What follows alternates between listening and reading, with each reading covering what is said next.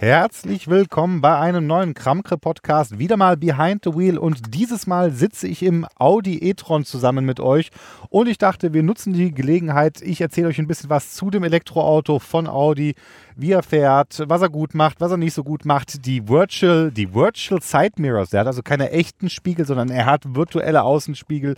Für mich auf jeden Fall eins der Highlights vom e-tron. Ich würde sagen, da lässt sich guten Podcast mitfüllen. Deswegen los geht's, viel Spaß beim Zuhören.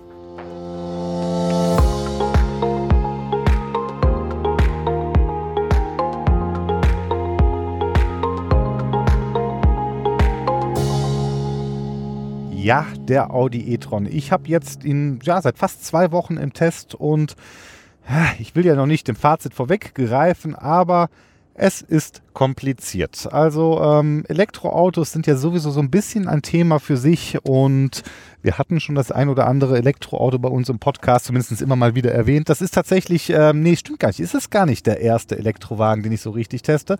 Das, äh, wo es einen Podcast zu gibt, das wäre nämlich der Kia e-Niro. Den hatte ich nämlich auch schon mal hier in naja, Fahrveranstaltung und habe dazu einen Podcast gemacht. Der ist auch sehr hörenswert. Aber naja, das meiste, was ich bis jetzt hier so im Podcast gemacht habe, waren halt nicht unbedingt Elektroautos und äh, zumindest zum Fahren her. Ne? Über den Porsche Taycan haben wir gesprochen, über den Tesla haben wir viel gesprochen. Und ähm, naja, der Audi e-tron stand halt vor allem bei mir auf der Liste, weil er eine Sache äh, hat, die ich... Ähm, extrem besonders finde. Und ich habe es ja gerade im Intro schon erzählt, das sind die sogenannten Virtual Mirrors, also die virtuellen Seitenspiegel. Und ähm, ich finde den Namen so ein bisschen, naja, äh, ich weiß es nicht. Vielleicht ist es wieder der Nerd in mir spricht, wo ich denke, ja, ich hätte verstanden, wenn man sie Digital Mirrors genannt hat, aber anscheinend muss man sie virtuell nennen. Das ist so ähnlich wie mit dem äh, Cockpit vorne, also dem Tacho. Das ist ja bei Audi, heißt das auch das Virtual Cockpit. Erzähle ich gleich auch noch was dazu. Auf jeden Fall ähm, fand ich das ziemlich cool, weil es ist tatsächlich das erste Auto, soweit ich weiß, und äh, ihr könnt mich gerne korrigieren, aber ich bin mir relativ sicher, dass diese, ja, diese virtuellen Seitenspiegel hat. Das ist also kein Spiegel mehr äh, aus Glas, sondern es sind ähm, ja, zwei Kameras. Eine Kamera rechts, eine Kamera links und im Innenraum ist dafür dann jeweils so ein kleines OLED-Display in der Türverkleidung mit eingebracht, ähm, ja, wo ihr dann das Kamerabild seht. Und ich dachte, das muss doch richtig cool sein, das möchte ich mal testen. Und ähm, naja, wisst ihr, wo wir drüber reden? Bleibe ich auch gleich dabei. Ich wollte ihn eigentlich ein bisschen anders strukturieren, den Podcast, aber hey, das gehört zu Behind the Wheel einfach mit dazu, dass man so ein bisschen spontan guckt, äh, was einem ins Auge fällt, weil das ist tatsächlich eine Sache, die fällt euch äh, relativ sofort ins Auge, wenn ihr hier am Fahren seid.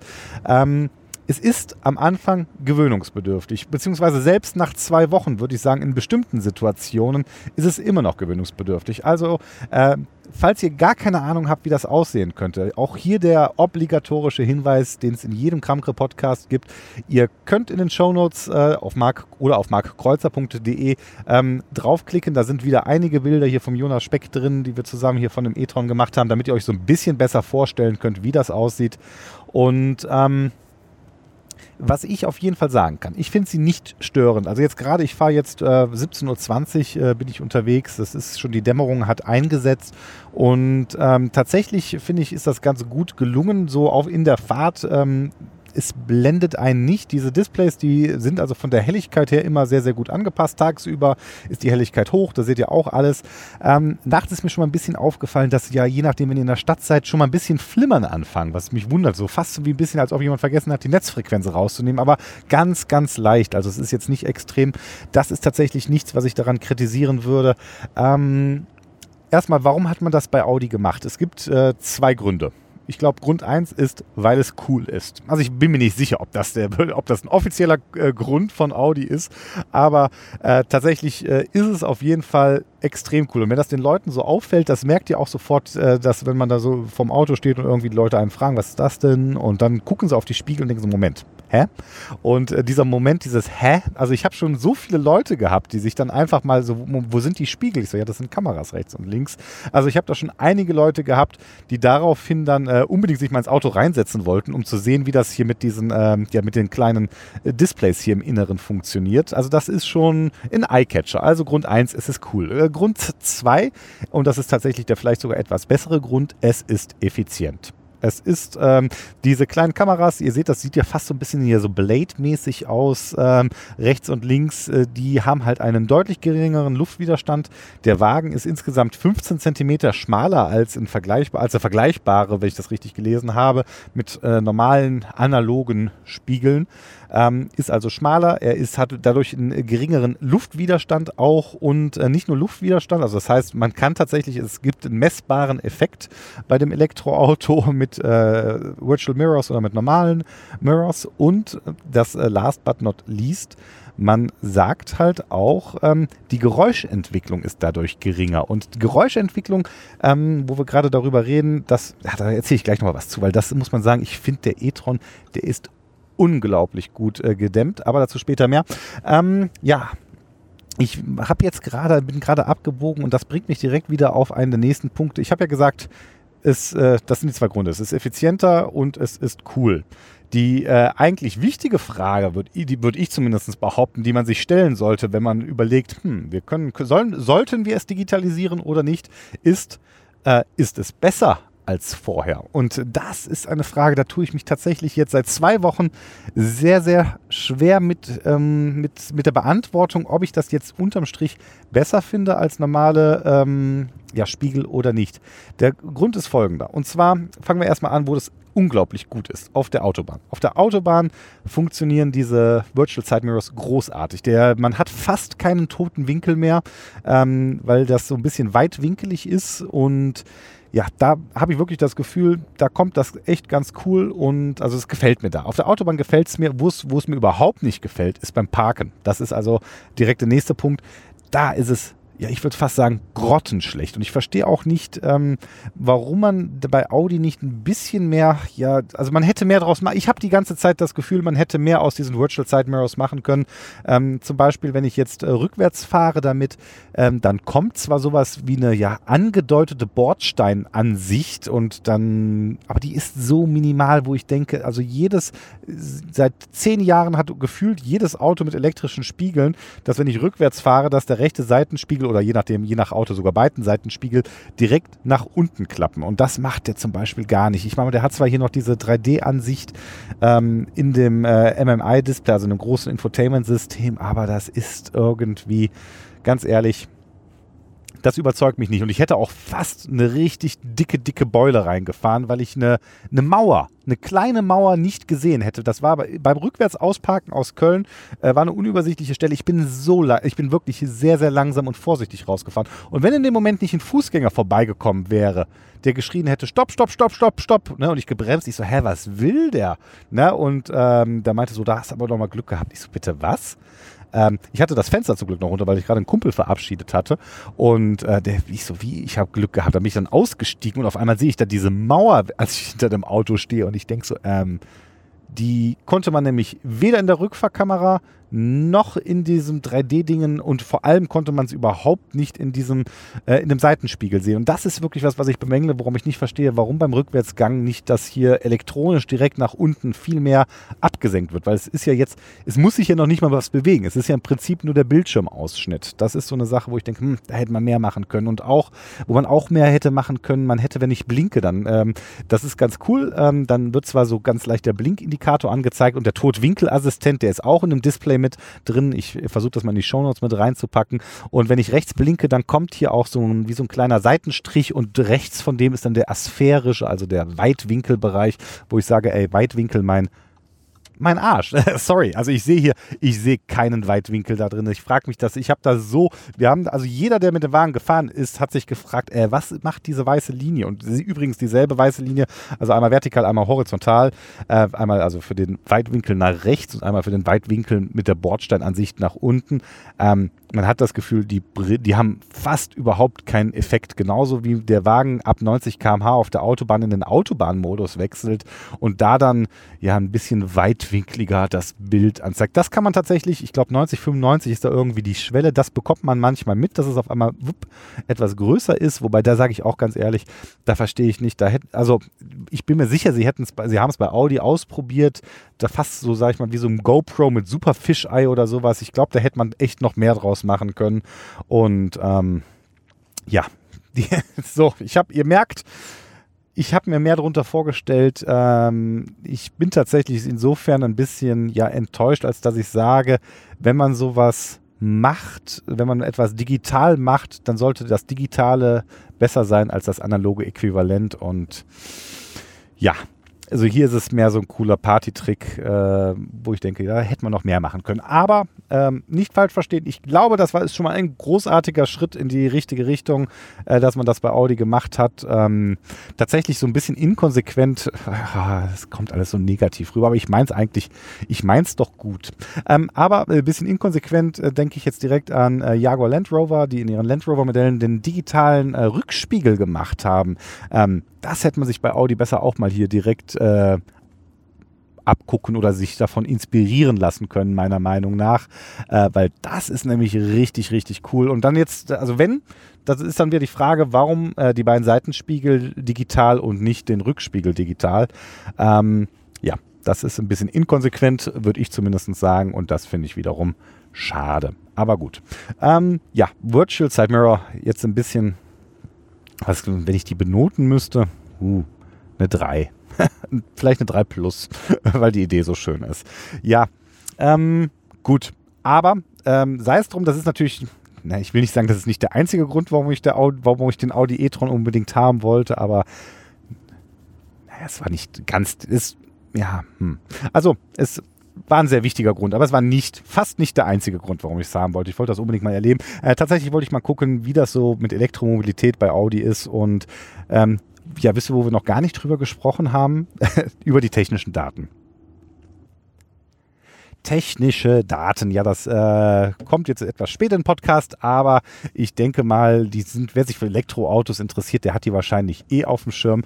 Äh, der e-tron jetzt so in der 550er Variante, wie ich ihn irgendwie fahre, ich glaube 550 heißt die, ähm, der ist soweit, ja, was soll ich sagen, er hat zwei Elektromotoren, einen vorne, einen hinten, die machen zusammen 408 PS. Er hat eine 95 kW Batterie eingebaut. Und jetzt muss man sagen, 95 kW Stunden brutto. Und dann denkst du, hä, brutto? Warum brutto? Und das liegt ganz einfach daran, weil man die Batterie nie voll lädt. Yeah. Warum? Ja. Also, äh, von den 95 Kilowattstunden Batterie darf man oder kann man 86 Kilowattstunden Batterie ähm, nutzen. Der hat also ein bisschen ja Luft, der lässt Luft nach oben. Und ähm, klingt komisch, ist aber so und ähm, klingt komisch, weil man sich fragt, möchte man bei einem Elektroauto nicht die maximale Batterie für die maximale Reichweite haben? Und äh, die Antwort auf diese Frage sollte eigentlich ja sein. Tatsächlich, ähm, und ihr habt das, die meisten von uns werden das schon mal gehört haben, dass man auch sagt, ja, ist wie mit dem Smartphone, das sollte man auch nicht immer auf 100% vollladen. Ähm, so ähnlich sieht man das wohl bei Audi auch hier mit der Batterie.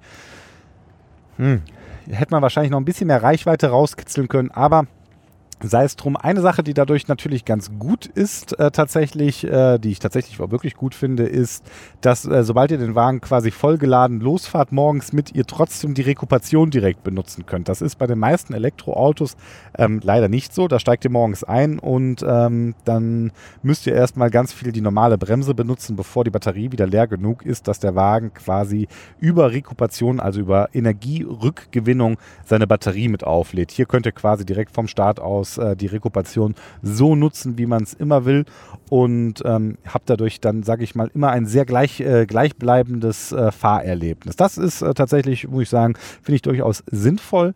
In dem Zusammenhang Rekupation direkt ein Stichwort. Der Audi e-tron, der hat Schaltpedale am Lenkrad und ähm, die Schaltpedale, die machen das ähnlich wie beim Kia e-Niro, wobei, nee, machen sie nicht. Äh, das ist tatsächlich, das hat mich auch ein bisschen ähm, ja, Zeit meines Lebens gekostet, darüber nachzudenken, wie funktionieren denn hier die Schaltpedale und die sind anders. Also man kann ähm, rechts plus, links minus und mit minus könnt ihr quasi eine Verzögerung einstellen. Also und zwar, ähm, der kann rekuperieren mit äh, bis zu minus 0,3 G, aber wenn ich das richtig sehe, habt ihr nur zwei, also minus 0,1 und minus 0,2. Ähm, ihr habt also zwei unterschiedliche Bremsstufen, die ihr über den linken Schaltwipper am Lenkrad quasi einstellen könnt. Also Standard ist, wenn ihr normal fahrt und nichts eingestellt habt, dass der Wagen ähm, quasi auskoppelt und dahin geleitet. Ähm, wobei er derzeit, wenn ihr das wahrscheinlich aufpreispflichtige Extra hier mit Abstandsradar drin, habt ihr aber auch das Abstandsradar nutzt, um quasi basierend auf äh, ja, Distanz zu eurem Vordermann den Wagen auch schon ein bisschen ja abzubremsen, sodass ihr dem nicht hinten drauf rollt. Das, das funktioniert in der Praxis sehr, sehr gut. Ähm, Gerade manchmal im Stadtverkehr oder jetzt wie ich, ich war auch die ganze Zeit auf der Landstraße hier für den Podcast, ähm, da ist es dann so, manchmal seht ihr da vorne, oh, da vorne stehen sie, dass ihr, ihr möchtet also ein bisschen weiter abbremsen, dann könnt ihr quasi einmal, zweimal an dem ähm, ja, linken, an der linken Schaltwippe ziehen und dann fängt das Abbremsen an ähm, und dann relativ stark aber halt nicht mit der vollen Rekuperation, die theoretisch möglich wäre. Das wiederum verstehe ich auch nicht, warum es nicht drei Stufen gibt, ähm, die dann und dann die letzte Stufe oder wie beim Kia e-Niro, wo man die dann noch gezogen lassen kann und den Wagen damit komplett zum Stand bringen kann. Ähm, naja, hat man sich bei Audi hierfür entschieden funktioniert im Alltag tatsächlich, wenn man sich einmal daran gewöhnt hat, sehr gut. Das Interessante tatsächlich ist dran, wenn ich jetzt zweimal das benutze, um abzubremsen, jetzt zum Beispiel vor einer Kurve, das mache ich schon mal ganz gerne, und danach wieder auf das ja, Strompedal drücke, ähm, dann hat er danach quasi ja, den äh, Rekupationsbefehl gelöscht. Also ihr müsst immer wieder, äh, wenn ihr wollt, dass der Wagen abbremst, sobald ihr vom Gas, vom Strom, vom, vom Strom runtergeht, dann müsst ihr das jedes Mal wieder mit der Schaltwippe von euch aus quasi aktivieren, dass das, ja, dass das funktioniert. Ähm, ja. Finde ich eigentlich gut. Also ich äh, tatsächlich, wobei jetzt gerade denke ich wieder so, mich, das rollt so stark hinten drauf. Und dann, wenn ihr dann ein bisschen bremst, dann kommt erstmal noch das, dann benutzt ihr die volle Rekupation und dann irgendwann, wenn das dann nicht reicht, dann kommt dann die normale, gute alte Bremse. Und ja, ist, ist okay, ist mal ein anderes System. Ich muss tatsächlich sagen, ich benutze ja Schaltwippen in äh, Sport. Ich habe ja, und äh, Leute, äh, treue Hörer des Podcasts wissen das, ich hatte jetzt mit 911er, AMG GTC, BMW M850, ich glaube, da habe ich nie die Schaltwippen wirklich benutzt. Also bei diesem, auch äh, Ford Mustang, alles, alles Autos, die Schaltwippen am Lenkrad haben. Und äh, ich finde das immer total nervig eigentlich, wenn Automatikautos diese Schaltwippen haben, weil meistens sind die Automatikgetriebe in modernen Autos heute so gut, dass man es wirklich nicht braucht und wo ich dann denke, hier, hier im Elektroauto macht es irgendwie Spaß. Äh, man, ich, da finde ich es sinnvoll, weil man eine Aufgabe übernimmt, die das Auto nicht zwangsläufig besser könnte als man selber. Ähm, und deswegen macht das Spaß. Bei den, äh, bei den Automatikschaltwippen denke ich immer, was, was soll der Quatsch? ich, ich, fang, ich, ich merke, ich fange immer wieder an, so ein paar rheinische Sprüche hier ähm, mit ins Auto reinzubringen, äh, in den Podcast reinzubringen, also auch ins Auto. Gut, das waren die, ähm, ja, das waren die Schaltwippen und ähm, ja, 408 PS klingt im ersten Moment ja vielleicht ganz cool, ist in der Praxis aber anders als jetzt bei Tesla.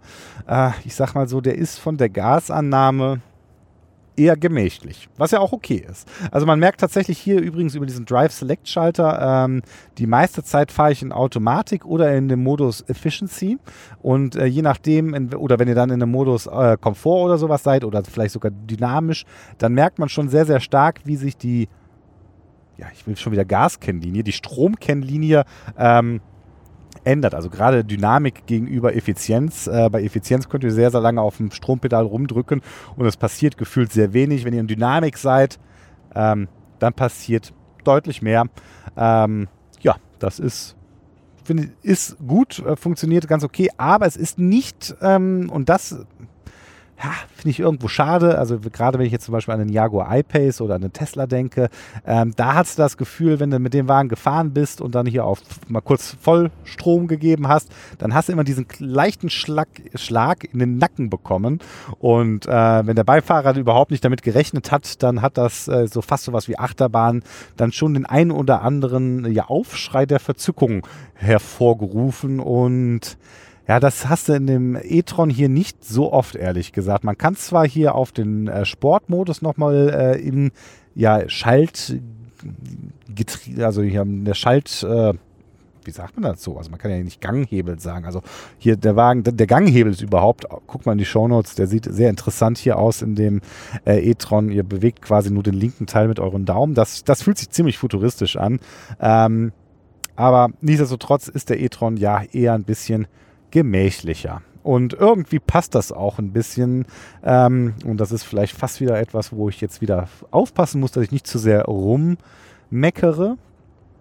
Aber, aber, aber, aber, ähm, ich verstehe nicht ganz, warum man diesen Wagen als SUV gebaut hat. Also warum überhaupt Autohersteller meinen, sie müssen hier irgendwie äh, SUVs elektrisch machen. Ähm, ich verstehe das nicht. Das ist für mich äh, so ein Buch mit sieben Siegeln. Also man versucht zwar auf Teufel komm raus, hier den CW-Wert so gut wie möglich zu machen, hat das bei dem e-tron auch sehr, sehr gut geschafft. Da war ich tatsächlich vor kurzem sehr überrascht. Ich glaube, der hat einen CW-Wert von 0,27, was ordentlich ist, was sehr, sehr ordentlich ist. Ähm, aber naja, es ist halt immer noch ein Dickschiff irgendwo. Und ähm, das ist auf der einen Seite schön, man hat viel Platz drin, gerade als Fahrer. Hinten die Leute haben auch Platz drin. Aber irgendwie, ähm, jetzt gerade der e-tron, den ich irgendwo zwischen, von der Größe her, so irgendwo zwischen Q5 und Q7 ähm, ein, äh, einordnen würde. Hier für ein Q5 zu groß, für ein Q7 zu klein irgendwie. Ähm, ganz komisch. Komisches Maß. Ähm, schwer, schwer einzuordnen, wo ich denke, hm, der sieht modern aus. Er sieht, aber es ist nicht so der Hingucker irgendwo. Also es ist, wenn, wenn du nicht auf, wenn du nicht genau hinguckst, äh, von vorne sieht man es sehr deutlich, weil sie meiner Meinung nach hier die, ähm, den Kühlergrill sehr, sehr zugemacht haben, was ja Sinn macht, äh, weil kein Motor vorne drin.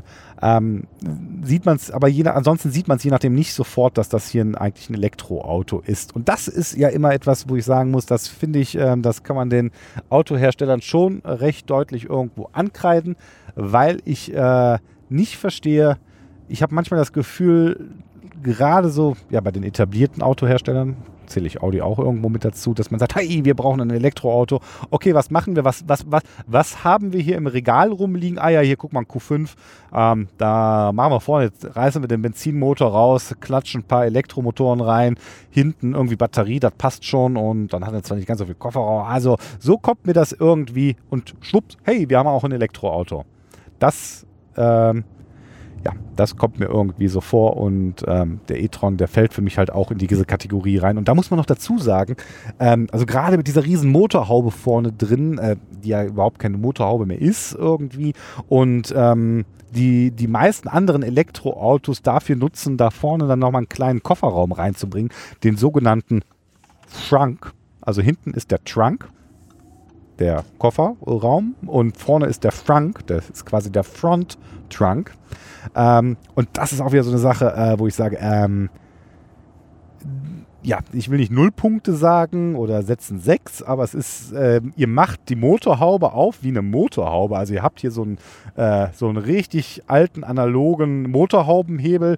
Damit könnt ihr dann vorne die Motorhaube dann, dann müsst ihr vorne an der Motorhaube noch rumfummeln, bis ihr hier den, die Entriegelung findet. Und dann könnt ihr die Motorhaube vorne aufmachen und dann ist nochmal eine Klappe drin, wo, dann, wo ihr dann die Ladekabel reinpacken könnt, wo ich so denke, mh, hm, andere Hersteller, die machen das irgendwie mit einem Knopfdruck elektrisch, dann auf der, ne, auf der Fernbedienung äh, vom Auto, auf dem Schlüssel, könnt ihr von Weitem schon vorne aufmachen. Hier müsst ihr immer erst die Tür aufmachen, an diesem komischen Hebel reißen und dann nochmal nach vorne gehen. Also total umständlich irgendwie, finde ich gar nicht gut. Und da fragst du dich, ähm, da, da, weißt du, da werden die Vorteile, die ein Elektroauto mit sich bringt, werden nicht wirklich gehoben und ähm, ja, das finde ich schade.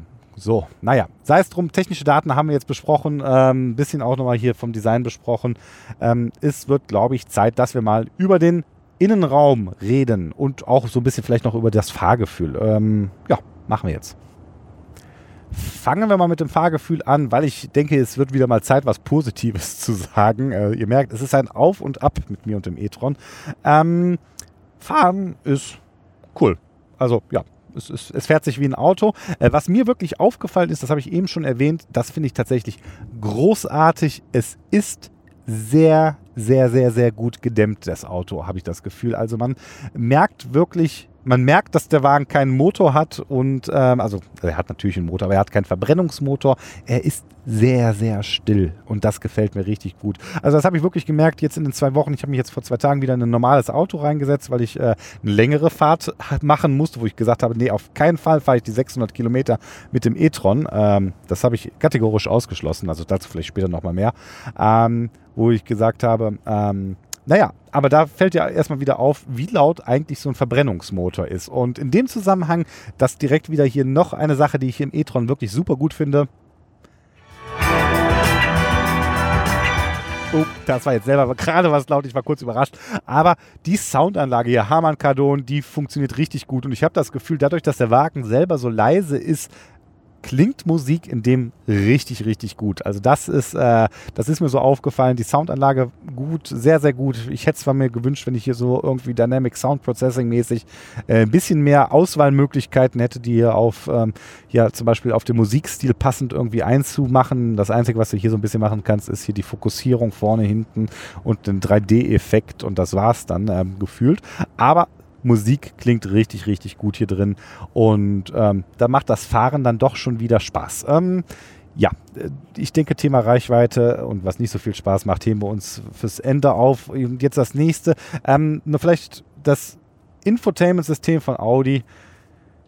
Ich, wenn ich sagen würde, dass das reißt mich nicht vom Hocker, dann wäre das noch eine sehr nette Formulierung. Ich äh, finde es zwar cool, dass das komplett auf Touch ist und auch hier die Klimaanlagensteuerung mit dem zweiten Display auf Touch ist, aber irgendwie, ganz ehrlich, das ähm, User Interface Design finde ich sieht altbacken aus. Ich habe immer nur die Möglichkeit, mir eine Sache anzeigen zu lassen, äh, also entweder Navigation oder jetzt hier Medien zum Beispiel über ähm, über äh, ja, Bluetooth-Connection das Telefon verbunden. Das klappt natürlich alles, wie man sich das vorstellt. Aber dann hast du hier den Player, der, äh, ne, das, das Display hat keinen Annäherungssensor, wie zum Beispiel der Touareg bei VW hat, wo das sehr, sehr gut klappt, wo er dann nicht benötigte Schaltelemente und Sachen einfach ausblendet. Und hier hast du immer das Gefühl, also gerade bei Musik ist mir das aufgefallen, sieht das hier immer irgendwie ziemlich voll und zugeklatscht aus und ja, das ist, äh, ne, ihr habt keine Live-Widgets. Äh, das einzige, das höchste der Gefühle ist, wenn ihr mit dem Finger auf so eine Taste drückt wie Fahrzeug oder sowas, dass dann hier die Lampen ein bisschen aufleuchten. Also es ist, ähm, es ist nicht schlecht. Ne, das kannst du nicht sagen. Also Navigation funktioniert sehr, sehr gut. Naja, sehr gut. Ne, Navigation funktioniert so, wie man es erwartet. Äh, was soll ich jetzt, was soll ich da anderes zu sagen? Also das, äh, ganz ehrlich, das Multimedia-System hier in der Mitte, ich glaube, ich das, also es gibt ich, es gibt noch, wow, es gibt Apps, äh, News und Wetter habe ich in zwei Wochen tatsächlich nicht, äh, doch Wetter habe ich ganz am Anfang einmal drauf gedrückt und ähm, ja, also auch die Zeit, die das braucht, um das Wetter zu laden, es ist so lahmarschig, also es reißt mich null, null vom Hocker. Ähm, es ist solide, und wenn euch das oder wenn dem Kunden das nicht wichtig ist, dann ist das okay. Aber ich denke so irgendwie, hm, da hätte man viel, viel mehr machen können. Und ähm, Schade. Äh, was sehr, sehr gut ist, äh, damit wir wieder mal was Gutes gesagt haben, das ist das äh, Virtual Cockpit, also hier das Display in der Mitte. Das funktioniert tatsächlich, äh, wie man es von Audi kennt, gut. Da kann man das meiste tatsächlich mitmachen, sich drauf anzeigen lassen. Und was mir sehr, sehr gut gefällt, es gibt eine neue Anzeige ähm, ja, für, äh, für den e-tron. Also es gibt, es, sonst gab es immer nur klassisch und Sport und jetzt und jetzt gibt es quasi noch die Anzeige, äh, Moment, ich, ich, die heißt e-tron, überraschenderweise.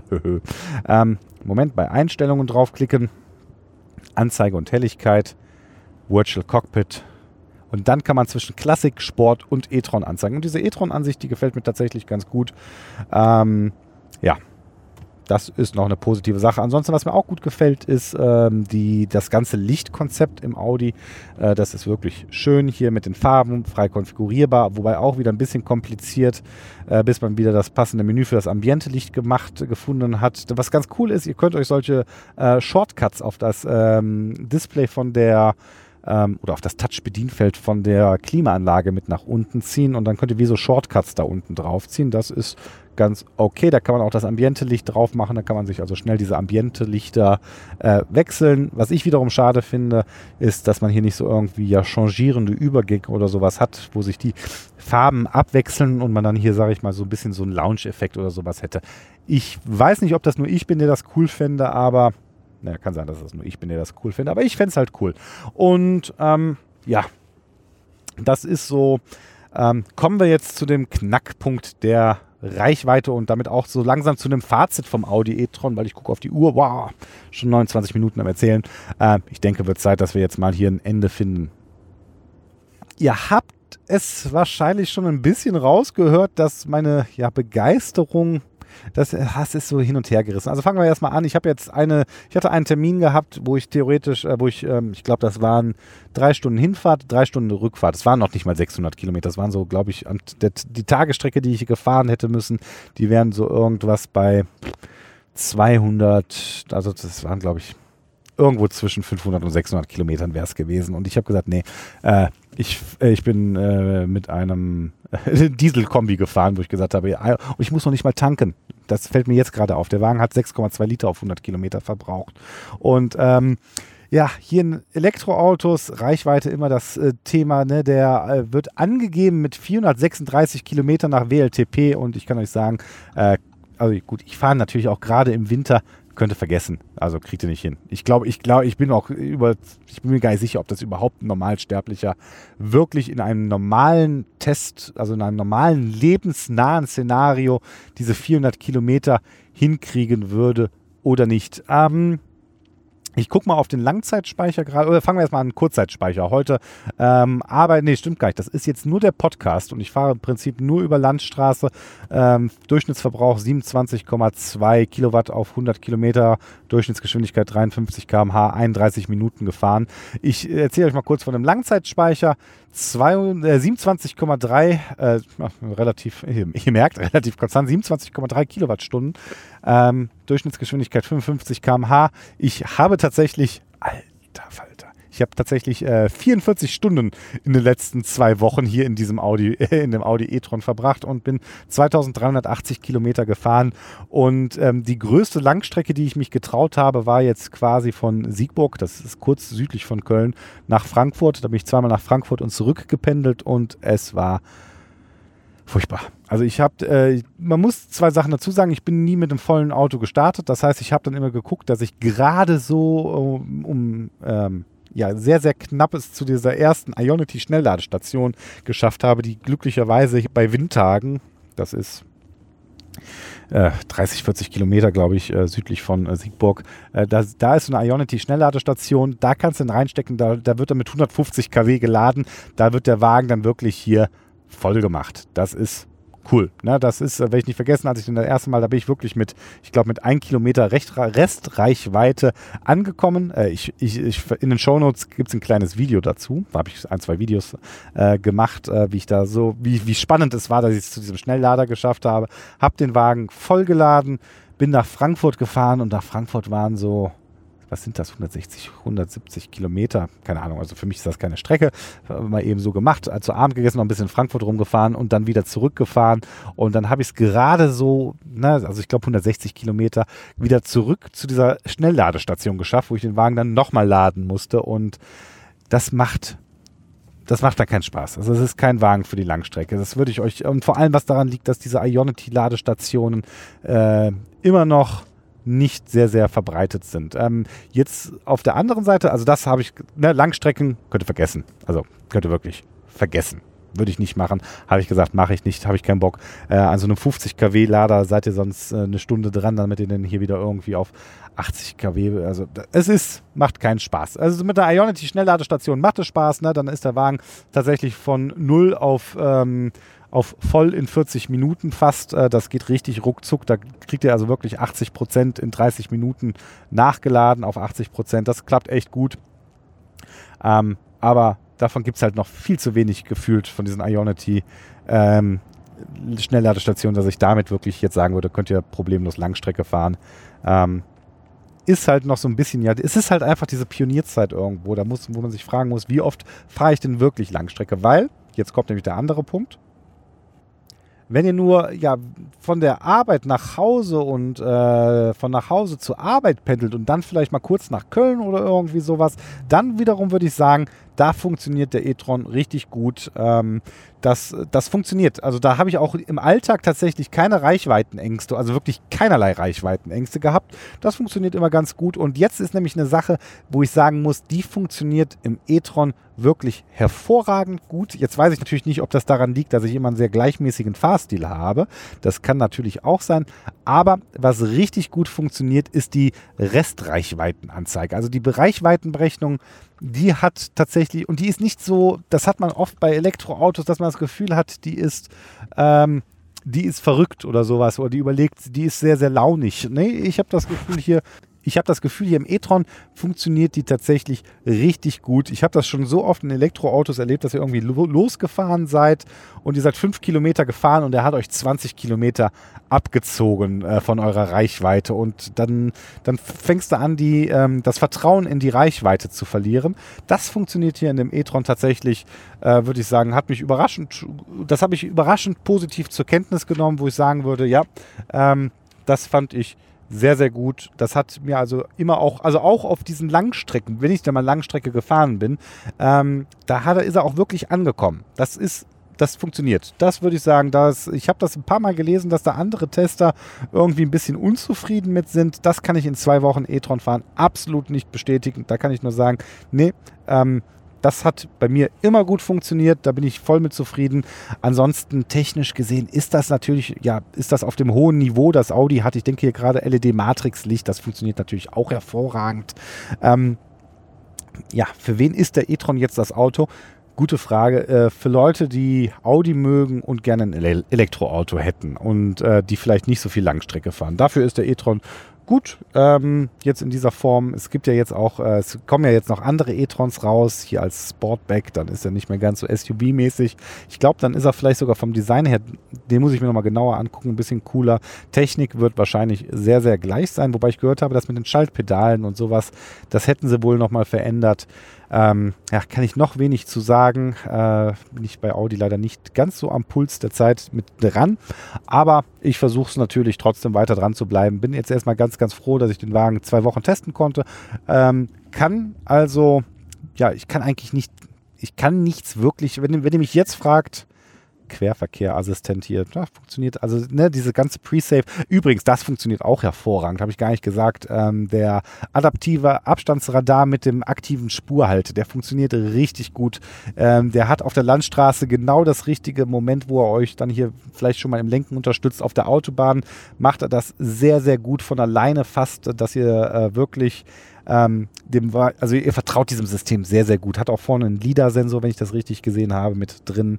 Ähm, das funktioniert sehr, sehr gut. Ist also technisch wirklich ein absolut gutes Auto.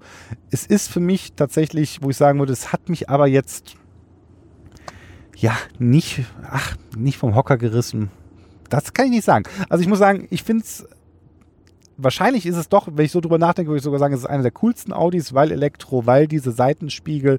Ähm, denke aber auch, könnte man noch, da könnte, da ist noch Luft nach oben. Also Audi, wenn ihr mir zuhört, ähm, da geht noch was. Ne? Ansonsten äh, absolut solide, äh, gibt es wenig aus, dran auszusetzen. Ähm, wer Audi mag, Qualität, Verarbeitung, alles, wie man es von der Premium-Marke her erwartet, das lassen sie sich natürlich auch entsprechend ähm, bezahlen. Und äh, naja, aber das ist wieder absolut im Auge des Betrachters, ne? äh, ob ihr das gerechtfertigt findet oder nicht. Da will, über diese Sachen will ich mich auch ehrlich gesagt gar nicht mit euch unterhalten. Das ist mehr so äh, bei mir, wo ich immer sage, ich bin ja schließlich mehr auf die Tech-Seite, die mich interessiert. Und dann ist der, äh, ja, der Podcast hier tatsächlich heute doch recht lang geworden. Hätte ich gar nicht so mit gerechnet. Ähm, der Grund immer, warum ich denke, ich rede mich da immer so ein bisschen in Rage oder in diese in Fahrt. Ich rede mich in Fahrt, während ich fahre. Äh, ganz einfach, weil ich so denke, ah, ich, ich hätte das gerne, dass das noch ein bisschen besser wäre. Und es wäre eigentlich so leicht möglich irgendwie. Ähm, an dieser Stelle, wenn ihr bis hierhin zugehört habt, dann äh, großartig. Vielen Dank dafür. Ich hoffe, es hat euch gefallen, es hat euch Spaß gemacht. Äh, wenn ihr eine Meinung zu dem e-tron habt, lasst sie mich wissen hier im Social Media Netzwerk eurer Wahl. Da bin ich unter Kramkre, genauso wie der Podcast zu finden, äh, wie, genauso wie der Podcast heißt, zu finden. Ansonsten markkreuzer.de, da kommt ihr, oder hier einfach auf Folgen-Webseite in den Shownotes steht das mit drin, da verlinke ich da immer drauf. Da könnt ihr auch einen Kommentar hinterlassen. Würde mich interessieren, wie ihr zum Audi e-tron steht. Und ähm, ja, ich würde sagen, Dankeschön fürs Zuhören. Bleibt wie ihr seid, gute Fahrt und bis bald. Wir hören uns bald wieder. Macht's gut. Ciao, ciao.